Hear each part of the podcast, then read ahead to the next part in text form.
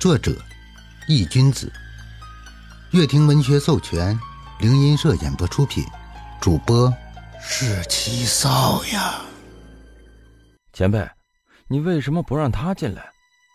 张天志扭头看了一眼独自在外面的宋哲，不解地问向许江：“不是我不让，而是我这里的一个老朋友不太喜欢他，所以我没让他进来。”也是为了他好。许江边走边说，脚步没有丝毫停顿。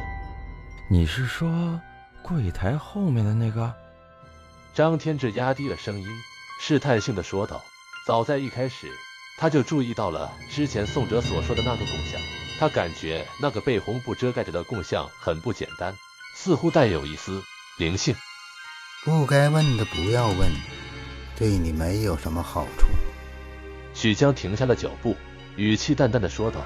张天志愣了一下，随即连忙道歉：“抱歉，是我唐突了。”闻言，许江轻笑了一声，扭过头看了一眼张天志，微微点了点头：“你不用对我这么生疏。其实我这个人还是挺好说话的。”听到许江那对于张天志来说就是扯淡的话。张天志无奈的扯出一抹笑容，笑着点了点头。许江继续带着张天志向铺子内走去，一路上两人再也没有说话，有的只是两个人哒哒的脚步声。周围的环境越来越暗，这里似乎是太阳照不到的黑暗地带，同时还伴随着一股臭味席卷而来。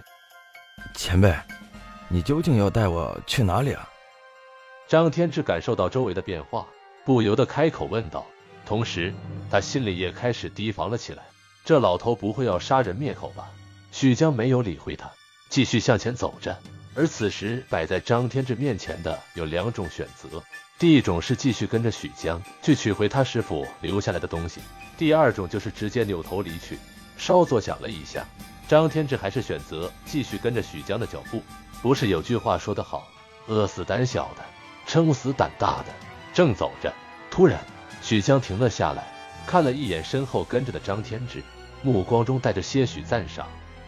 你就在这儿等着我吧，我去给你拿你师傅留下来的东西。张天志点了点头，麻烦您了。就见许江不知道从哪里拿起了一盏油灯，点燃以后，周围顿时就亮了起来。张天志眯了眯眼，环视着此时自己所处的地方，四周残垣断壁的。像是在一个废弃的屋子里，而在自己旁边有一堵矮墙。张天志踮着脚尖，向着那堵矮墙后面望去。当看到墙后的场景以后，张天志顿时就捂住了口鼻，同时连忙抬起那堵墙。原来，在那堵墙的后面是茅厕坑，入眼的全是爬蛆的。此时，张天志也终于明白了为什么这里会这么臭了。你小心点儿，可别掉进去。许江看到张天志的举动。笑着提醒道。说完，许江弯下腰，竟然从地上扣出了一个门阀。张天志大吃一惊，在这茅厕里竟然暗藏着一个地窖。打开门阀以后，许江提着油灯，小心翼翼地走了下去。周围的环境又陷入了黑暗之中。张天志掏出手机，打开了手电筒。虽然手电筒的光亮只能让他勉强看敌见前方的环境，不过却是绰绰有余了。就这样。张天志一边蹲在地上百无聊赖地刷着手机，一边等着许江的回归。不过，此时的他是多么的想出去，离开这个臭气冲天的地方。这味道实属冲鼻。就在张天志闻着这米供味道闻的即将要吐的时候，许江终于从地窖中走了出来。他一手提着油灯，另一只手里拿着一个被破布裹着的长条物品。这就是你师傅当年留下来抵押的东西。打开看看吧。许江将手中的物品递给了张天志，张天志接了过来，迫不及待地将缠在上边的破布一把扔掉。扔掉上面的破布以后，里面顿时露出了一个精美地不像话的巴掌大小的闸子。张天志缓缓打开了闸子，里面的东西顿时就映在了张天志的眼前。这是一把剑，一把巴掌大小的剑，通体乳黄色，精美至极。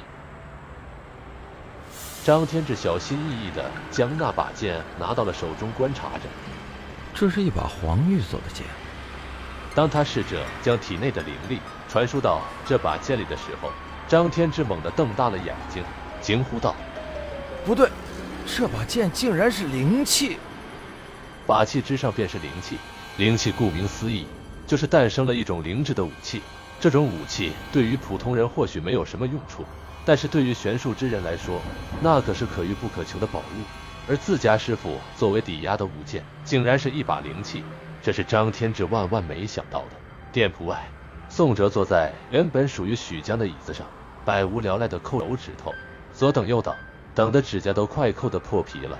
可宋哲还没有见许江和张天志回来，这两个人怎么这么长时间都没回来？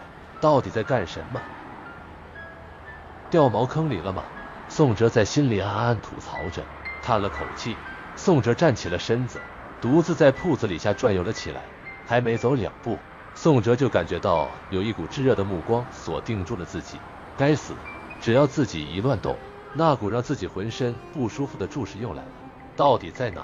宋哲环视着四周，想要寻找那个总是盯着自己不放的东西。但当宋哲的视线移到那位于柜台上方的被红布遮盖着的供像时，宋哲顿时就感觉到那股注视感就变得越发强烈了。难道真的是这个供像搞的鬼？玩不玩？掀开看看。宋哲心里出现了一个大胆的想法。别怪我，谁让你老是盯着我看呢？宋哲嘴里嘟囔着，说着，宋哲脚步移到了柜台的后面，站在了那个供像的正下方。宋哲搬来先前坐的那把椅子，踩了上去，看着和自己持平的供像，宋哲冷笑了一声，搓了搓手掌，将手移动到了那张红布的上面。接下来就让我看看你的庐山真面目吧。